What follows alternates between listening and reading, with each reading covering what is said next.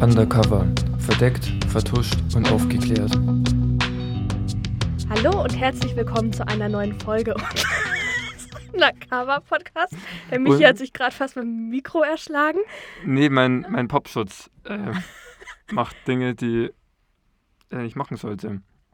Ich habe ihn jetzt ein bisschen mit dem Mikro ein bisschen verstellt. Und irgendwie bin ich nicht zufrieden damit. Aber wir können es einfach mal probieren. Okay, also auf jeden Fall hallo zu einer neuen Folge. Mein Name ist Julia. Mein Name ist Michi. In der letzten Folge, Michi, hast du mir ja einige Fragen gestellt, wie so ein kleines Quiz. Und jetzt spiele ich den Ball zurück. Ich habe zwei Fragen an dich. Ich bereue es jetzt schon. Schieß los. Wer oder was ist Minerva? Nächste Frage. Willst du die Antwort nicht wissen?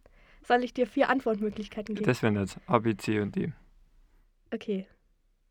Antwortmöglichkeit A. Minerva ist ein Berg in Italien.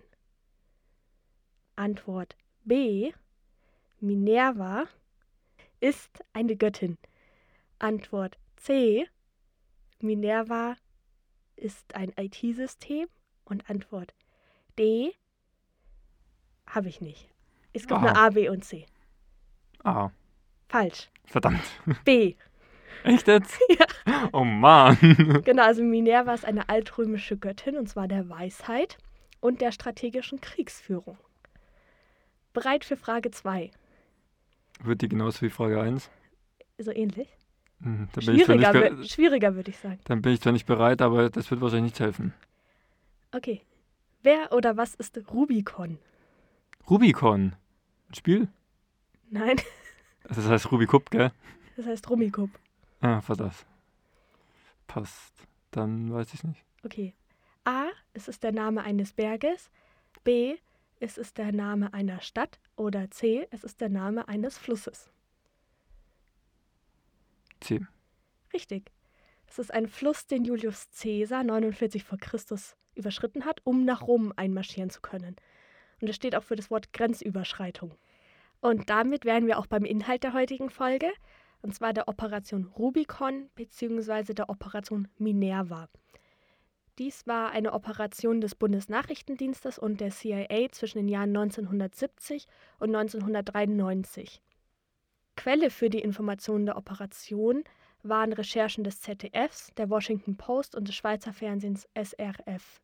Grundlage der Recherchen waren interne Berichte der historischen Dienste von CIA und BND aus den Jahren 2004 und 2008 und diese wurden dann im Februar 2020 unter dem Hashtag CryptoLeaks veröffentlicht. Das heißt, es ist ein sehr aktueller Fall. In der Operation Rubicon haben die Geheimdienste, also der BND und die CIA, die Verschlüsselungsmaschinen der Schweizer Krypto AG manipuliert. Sie haben in den 60er Jahren unter einem Decknamen jeweils zur Hälfte die Krypto AG erworben, das heißt 50 Prozent hat der Bundesnachrichtendienst gekauft und 50 Prozent die CIA. Und ihre Rolle haben sie dabei verschleiert, indem sie ihre Anteile bei einem Liechtensteiner Treuhänder versteckt haben. Zudem war auch der deutsche Siemens-Konzern beteiligt, der hat Beiratsmitglieder gestellt und geholfen bei der Verschleierung der Besitzverhältnisse. Und ab den 60ern haben dann eben der Bundesnachrichtendienst und die CIA die Geschicke der Firma, also der Krypto AG, gesteuert. Ein paar Informationen zur Krypto AG. Diese wurde von Boris Hagelin gegründet im Jahr 1952 in der Schweiz. Und Ende der 60er Jahre hat er die dann aufgrund seines Alters verkauft.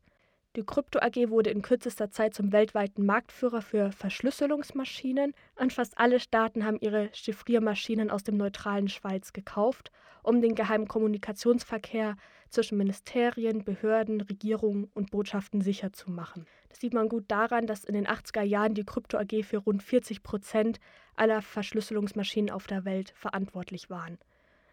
Und die Chiffriermaschinen der Krypto AG gelten als unknackbar. Nachdem die CIA und der BND die Krypto AG übernommen haben, wussten nur wenige Führungskräfte davon.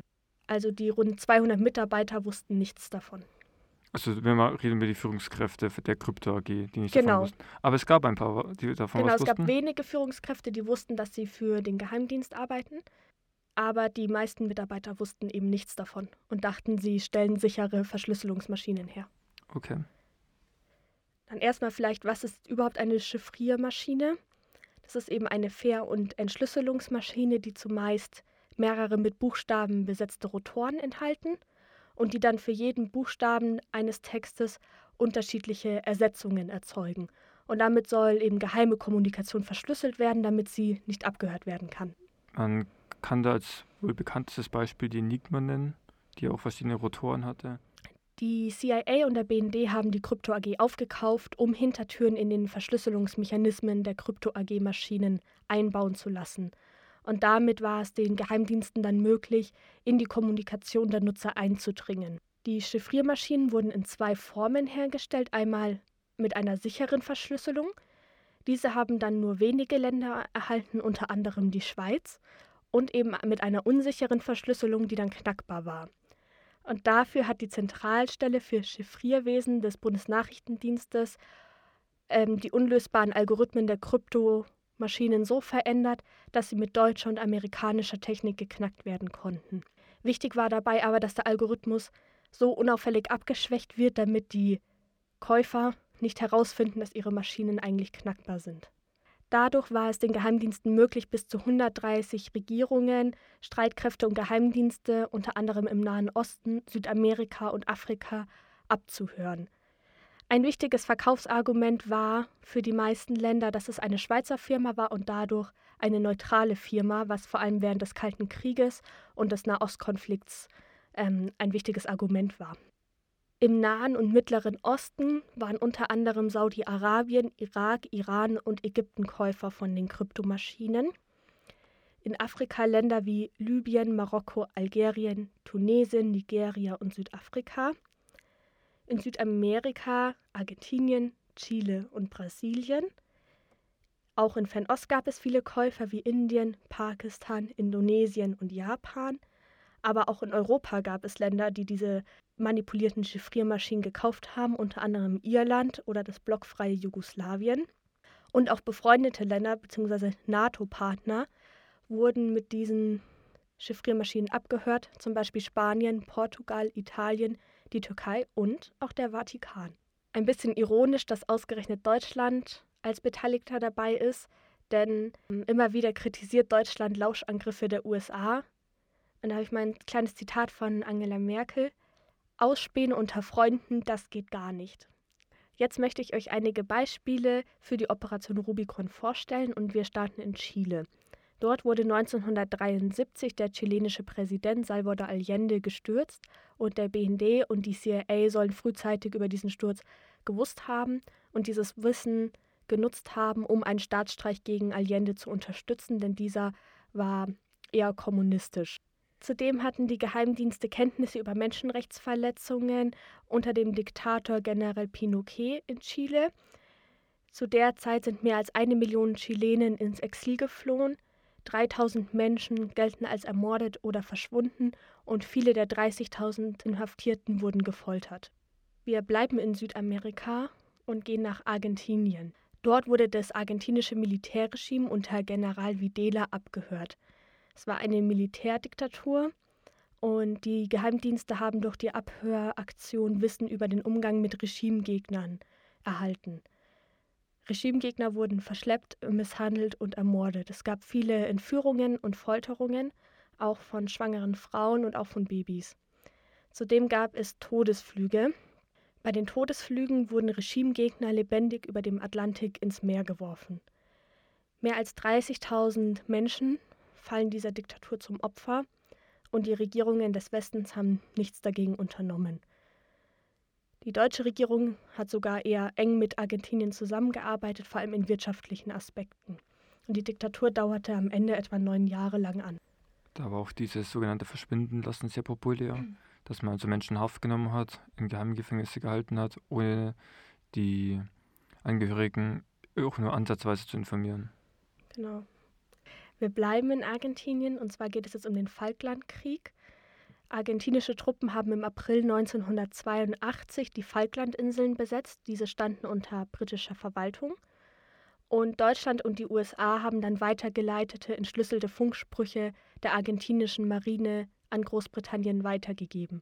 Das waren dann Informationen über Gruppenbewegungen Und die haben auch dazu beigetragen, dass ein argentinischer Kreuzer durch ein britisches U-Boot versenkt werden konnte. Und man sagt eben, dass diese Informationen auch entscheidend waren für den Sieg Großbritanniens im Falklandkrieg. Für unser nächstes Beispiel begeben wir uns in den September 1978. Der US-Präsident Jimmy Carter versucht den Konflikt zwischen Israel und Ägypten zu entschärfen und lädt deswegen die beiden Regierungschefs nach Camp David ein. Der Regierungschef von Ägypten ist Anwar al-Sadat, der israelische Regierungschef ist Menachem Begin. Und die beiden möchten eigentlich kein Wort miteinander austauschen, sie hassen sich eigentlich. Und Jimmy Carter versucht dann eben die beiden zusammenzubringen und muss dafür alle Einzelheiten der Verhandlungsposition der beiden verstehen. Und dafür werden ihm abgehörte Informationen zugespielt, damit er beide Positionen näher aneinander bringen kann. Und tatsächlich schafft Carter, dass ein Friedensabkommen zwischen Israel und Ägypten geschlossen wird. Ein weiteres Beispiel führt uns in den Iran. Zu Beginn der iranischen Revolution im Jahr 1979 haben Studenten die US-Botschaft in Teheran gestürmt und dabei 52 US-Bürger als Geiseln genommen. Ihr Ziel war es, dass der gestürzte Schah, der in die USA geflüchtet ist, ausgeliefert wird. Die USA hat dann die Verhandlungen mit verschiedenen Gruppen im Iran aufgenommen um die Geiseln befreien zu können und hat dabei Informationen, die sie durch die Operation Rubicon erhalten haben, beziehungsweise in dem Fall Operation Minerva, da es die USA ist, benutzt. Dann begeben wir uns nach Deutschland, genauer gesagt nach Berlin. Am 5. April 1986 ist eine Bombe im Westberliner Club Labelle explodiert. Dieser Club war vor allem bei US-Soldaten sehr beliebt und dabei starben drei Menschen und 250 wurden verletzt. Und nur einen Tag später verkündete US-Präsident Ronald Reagan, dass die USA zweifelsfreie Beweise dafür hätte, dass das libysche Regime unter Mohammed Gaddafi dafür verantwortlich sei. Reagan bezieht sich dann zum Entsetzen seiner Berater auf entschlüsselte Funksprüche zwischen der libyschen Botschaft in Ostberlin und Tripolis. Das heißt, er hat eigentlich öffentlich ausgesagt, dass sie Geheimdienstinformationen besitzen. Und, und deswegen. Und ja. vor allem hat er den Kanal geschlossen die, die Libyer, kann ich mir vorstellen, waren schlau genug, sofort ihre ganzen Maschinen auszuwechseln. Das kann ich dir jetzt nicht sagen, ob. Es, es wäre zumindest naheliegend. Auf jeden Fall. Das ist genauso, warum ich auch einen menschlichen Spion als Quelle nicht, nicht ähm, klar zu den Informationen zuordne, weil ich weiß, dass diese Informationsquelle dann versiegen wird. Genau. Also diese Erkenntnis eben ist auch auf die Kommunikation zurückgegangen, die CIA und BND durch Operation Rubicon abhören konnten. Es wird dann die Frage gestellt, ob der Bundesnachrichtendienst diesen Anschlag hätte verhindern können, nachdem sie ja Informationen anscheinend abhören konnten. Und dazu sagt Bernd Schmidbauer, dieser war Staatsminister im Kanzleramt von 1991 bis 1998. Wenn es Attentate zu verhindern gab, wurden sie verhindert. Also er sagt eben, dass sie anscheinend keine Informationen davor hatten und es nicht verhindern konnten. Ich kann mir vorstellen, dass natürlich die Datenmengen exorbitant hoch sind. Auch schon zu der Zeit. Ja. Und da kannst du natürlich nicht alles analysieren. Das ist ja auch ein bisschen der Punkt, auch in der NSA-Spionageaffäre gewesen, dass es einfach die Datenmengen so groß sind, dass man hoch ausgefeilte Software braucht mit bestimmten Keywords, um die überhaupt zu beherrschen zu können. Mhm. Ja. In meinem letzten Beispiel geht es nach Panama in das Jahr 1989. In diesem Jahr intervenierte die USA militärisch in Panama und wussten dank der Operation Minerva, dass sich der gesuchte Diktator Manuel Noriega, der selbst jahrelang mit der CIA kooperiert hat, sich in der Vatikanischen Botschaft in Panama-Stadt aufhielt. Zusammengefasst kann man sagen, dass CIA und BND zeitweise mindestens 50, wenn nicht sogar 70 Prozent ihrer Aufklärungsergebnisse den manipulierten Kryptogeräten zu verdanken gehabt haben. Verschwiegen wurden dabei allerdings Erkenntnisse der Menschenrechtsverletzung und des staatlichen Massenmords, wie zum Beispiel in Chile oder in Argentinien. Das ist schon ziemlich krass. Das ist 2020 ist in die Öffentlichkeit gelangt, oder? Genau, 2020 sind die Informationen veröffentlicht worden. Die Zusammenarbeit zwischen Bundesnachrichtendienst und CIA wurden aber 1993 beendet. Dies liegt vor allem an der Affäre Hydra. Und zwar wurde im Jahr 1992 Hans Bühler, dieser war ein Firmenvertreter der Krypto AG, wegen Spionageverdacht im Iran festgenommen. Allerdings wusste Hans Bühler nichts von den Geheimdienstaktivitäten, denn er gehörte nicht zu den Eingeweihten. Er saß dann neun Monate lang unter schlimmen Bedingungen in Haft.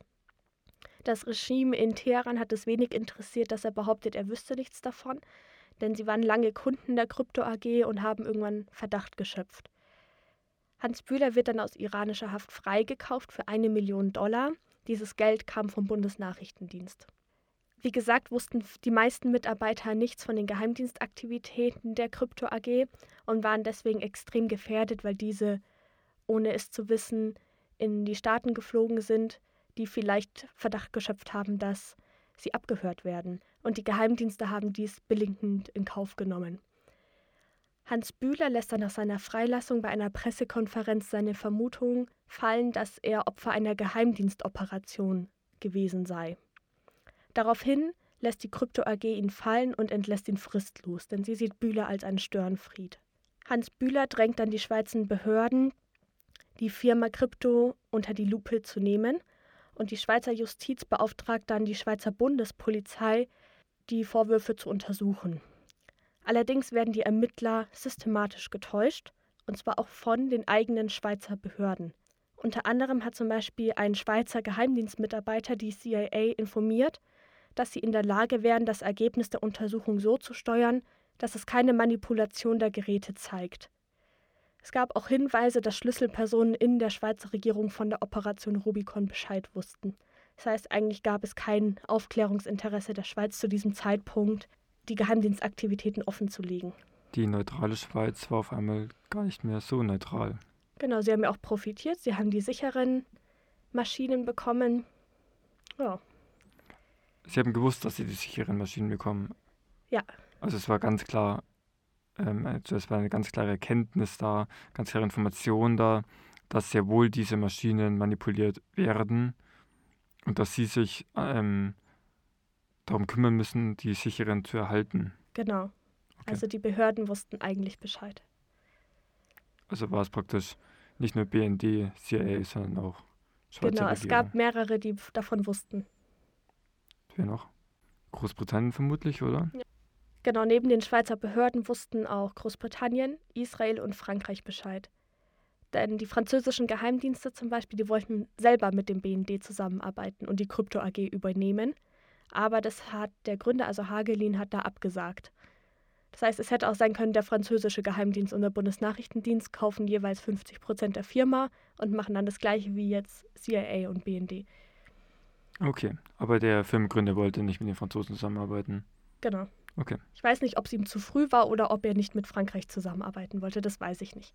Kann natürlich auch sein, dass die Bedingungen ihm nicht gepasst haben, aber das ist reine Spekulation. Genau. Für den Bundesnachrichtendienst und die Bundesregierung wurde das auf jeden Fall zu heiß mit den Aussagen von Hans Bühler und eben dieser Affäre und haben das zum Anlass genommen, die Partnerschaft mit der CIA zu beenden. Für sie war es einfach zu gefährlich, dass die Operation Rubicon auffliegen konnte und sie konnten es auch nicht mehr verantworten, dass die Mitarbeiter der Krypto AG unwissend gefährdet werden. Zudem kam es zu einer abnehmenden Gefahr, da der Kalte Krieg beendet war. Du hast ja erwähnt, dass der Schmidtbauer gemeint hätte, es wurden alle Anschläge, die verhindert hätten werden können, verhindert wurden. Mhm. Wäre das auch für zukünftige Anschläge möglich gewesen? Genau, es haben sich viele die Frage gestellt, vor allem beim Anschlag vom 11. September, ob Operation Rubicon Informationen geliefert hätte, die den Terroranschlag verhindern hätte können. Man muss sagen, die Zentralstelle für das Chiffrierwesen des Bundesnachrichtendienstes hatte tatsächlich einen Hinweis erhalten. Und zwar konnte der BND die diplomatischen Verkehre der Italiener auch nach dem Ausstieg der Krypto AG weiter mitlesen. Und somit hat eine Linguistin in der Zentralstelle für Chiffrierwesen eine Nachricht aufgefangen, und zwar, dass junge Araber in den Vereinigten Staaten eine Flugausbildung aufnehmen sollen, dass Geld keine Rolle spiele und dass es auch nicht um das Erlernen des Startens oder Landens des Flugzeuges gehe, sondern nur um das gerade Ausfliegen. Okay, da muss man jetzt aber natürlich auch ein bisschen Kontext dazu bringen. Und zwar gab es vor 9-11 mehrere Warnungen, die aber alle nicht durchgereicht wurden, die aber alle nicht genug Substanz hatten. Genau, das ist hier auch passiert. Die Information wurde nicht mal dem Gruppenleiter vorgelegt, sondern die Mitarbeiterin dachte sich, es ist Freitag, ich gehe ins Wochenende.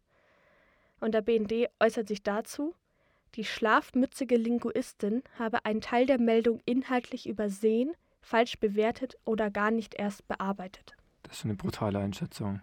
Ja. Schlafmützig. Also seine Mitarbeiterin so zu bezeichnen und sie eigentlich nicht in Schutz zu nehmen, finde ich Ist schon hart. Also schon hart, ja. ist mir jetzt nicht von Behörden Deutsch gewohnt.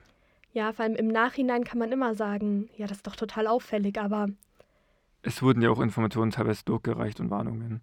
Aber ich vermute, wieder, Achtung, reine Spekulation, dass jeden Tag viele mögliche Warnungen einlaufen. Die zu bewerten, zu kategorisieren, auszusortieren, ist mit Sicherheit nicht einfach. das glaube ich auch. Und ich kann mir schon vorstellen, dass da sehr viel unter den Tisch fällt.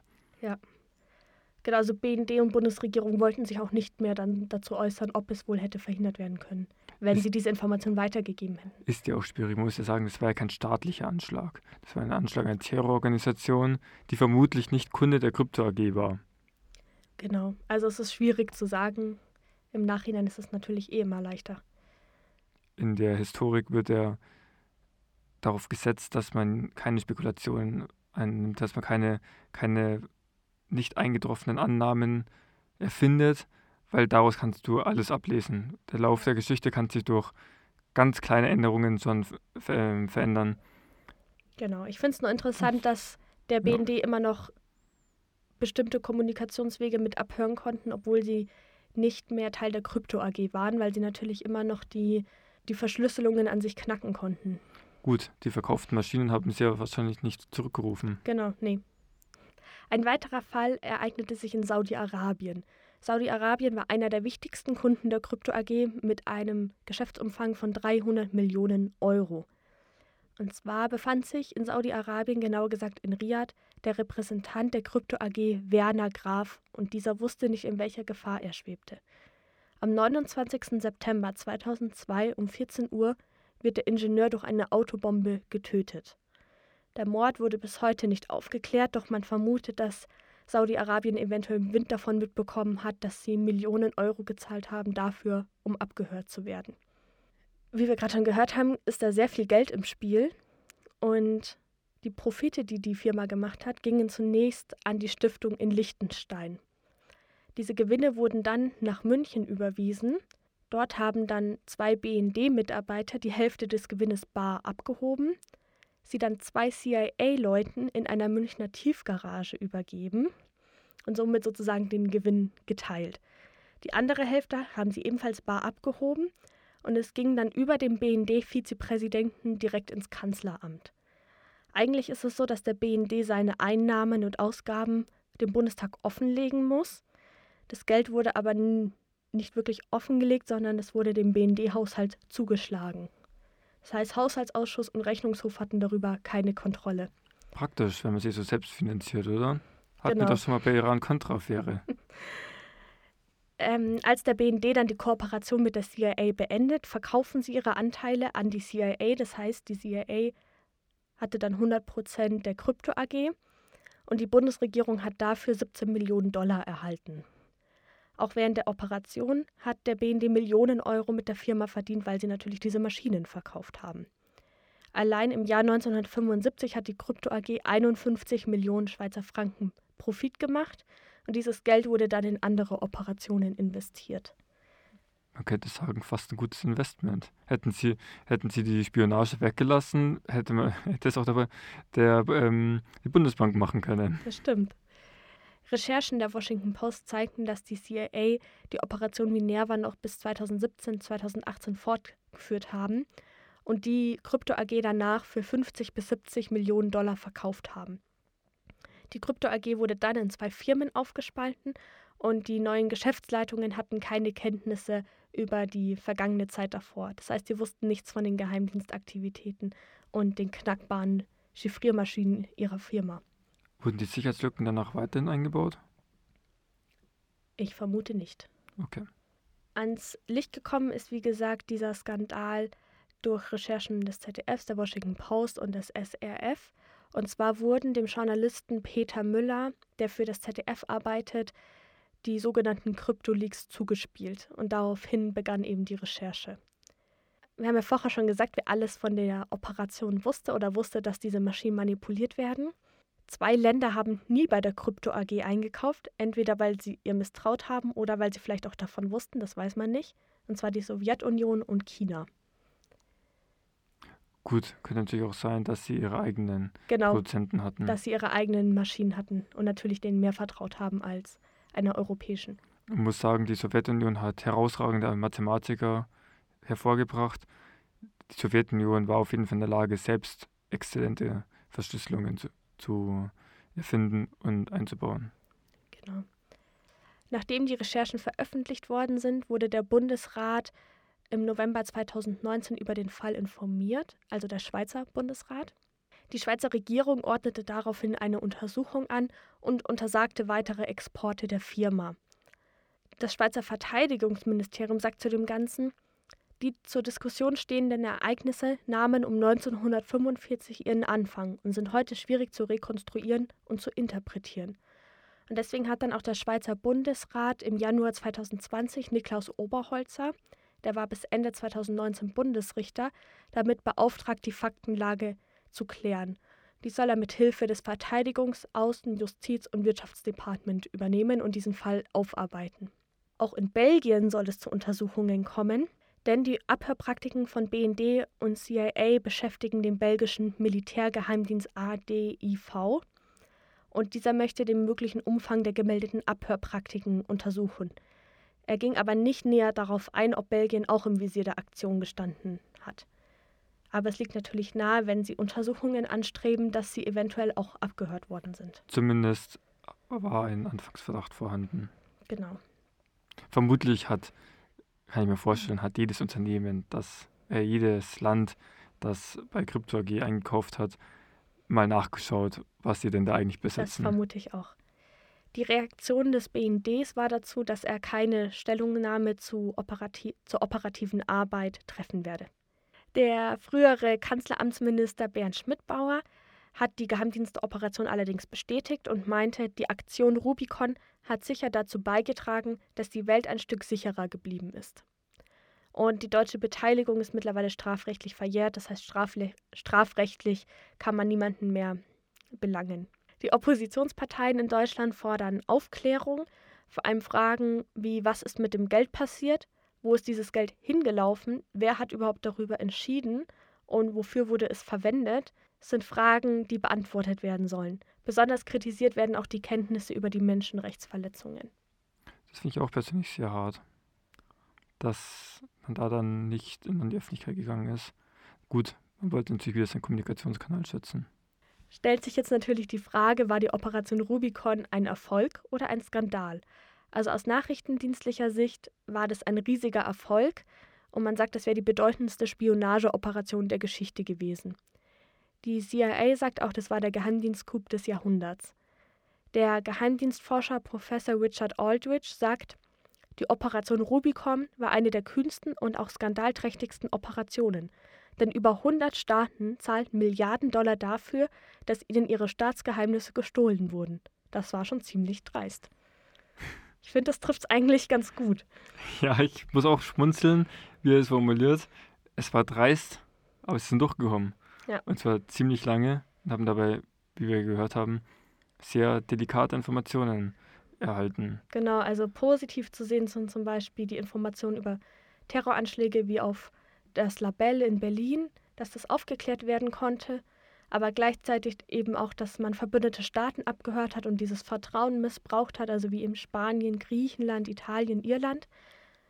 Und vor allem, dass man natürlich das Leben Unschuldiger aufs Spiel gesetzt Genau, hat. dass man diese Informationen über Diktaturen entweder einfach nicht weitergeleitet hat oder halt einfach eben nicht verwendet hat. Und natürlich die Mitarbeiter der Krypto AG Genau. ausgeliefert hat. Was auch ein bisschen positiv angerechnet wird, ist, dass die Operation Rubicon und Minerva auf staatliche Einrichtungen abgezielt haben und eben keine Privatpersonen abgehört worden sind. Das stimmt, ja. Die wenigsten von uns werden wahrscheinlich eine Verschlüsselungsmaschine zu Hause herumstehen haben. Und werden wahrscheinlich eher aus Deko-Zwecken. Vermutlich. Aber hochinteressant, was du uns da berichtet hast. Genau, das war die Operation Rubicon bzw. Minerva. Was mich so ein bisschen verwirrt, ist, dass ich davon noch nichts gehört habe. Das war gar kein so ein Thema letztes Jahr. Also wenn man sagt, ich glaube, es war am Anfang des Jahres, aber da kam natürlich Corona. Ja, aber so ein, also das ist ja schon eigentlich ein richtiger Brecher. Ja, wenn man sich jetzt mal überlegt, da werden 130 Staaten, vermutlich, man weiß es ja nicht ganz sicher, aber 130 Staaten abgehört. Da werden ja auch die Geheimdienste abgehört. Also die haben ja diese Maschinen benutzt und dachten, jetzt sind wir richtig safe. Das stimmt, ja. Ja, es war schon ein, ein aus nachrichtendienstlicher Sicht Coup. Genau, ein also grandioser Coup aus dieser Sicht. aus der Sicht muss man sagen, klasse. Also Wundert, ähm, dass natürlich die Fragen des Geldes unbeantwortet sind, ist schwierig, um es mal Mhm. defensiv zu formulieren. Ja, und Aber- auch, dass zum Beispiel die Siemens AG Ja. war ganz stark beteiligt. Also da ging es auch noch tiefer. Das habe ich jetzt ein bisschen weggelassen, weil es dann, glaube ich, jeglichen Rahmen gesprengt hat. Aber die, da wussten auch welche davon und haben geholfen zu verschleiern, wer besitzt diese Krypto AG eigentlich. Das muss man sich ja auch mal vorstellen. Da kaufen große Staaten bei einer Firma und wissen am Ende eigentlich gar nicht, wem diese Firma gehört. Das ist schon verwirrend, ja.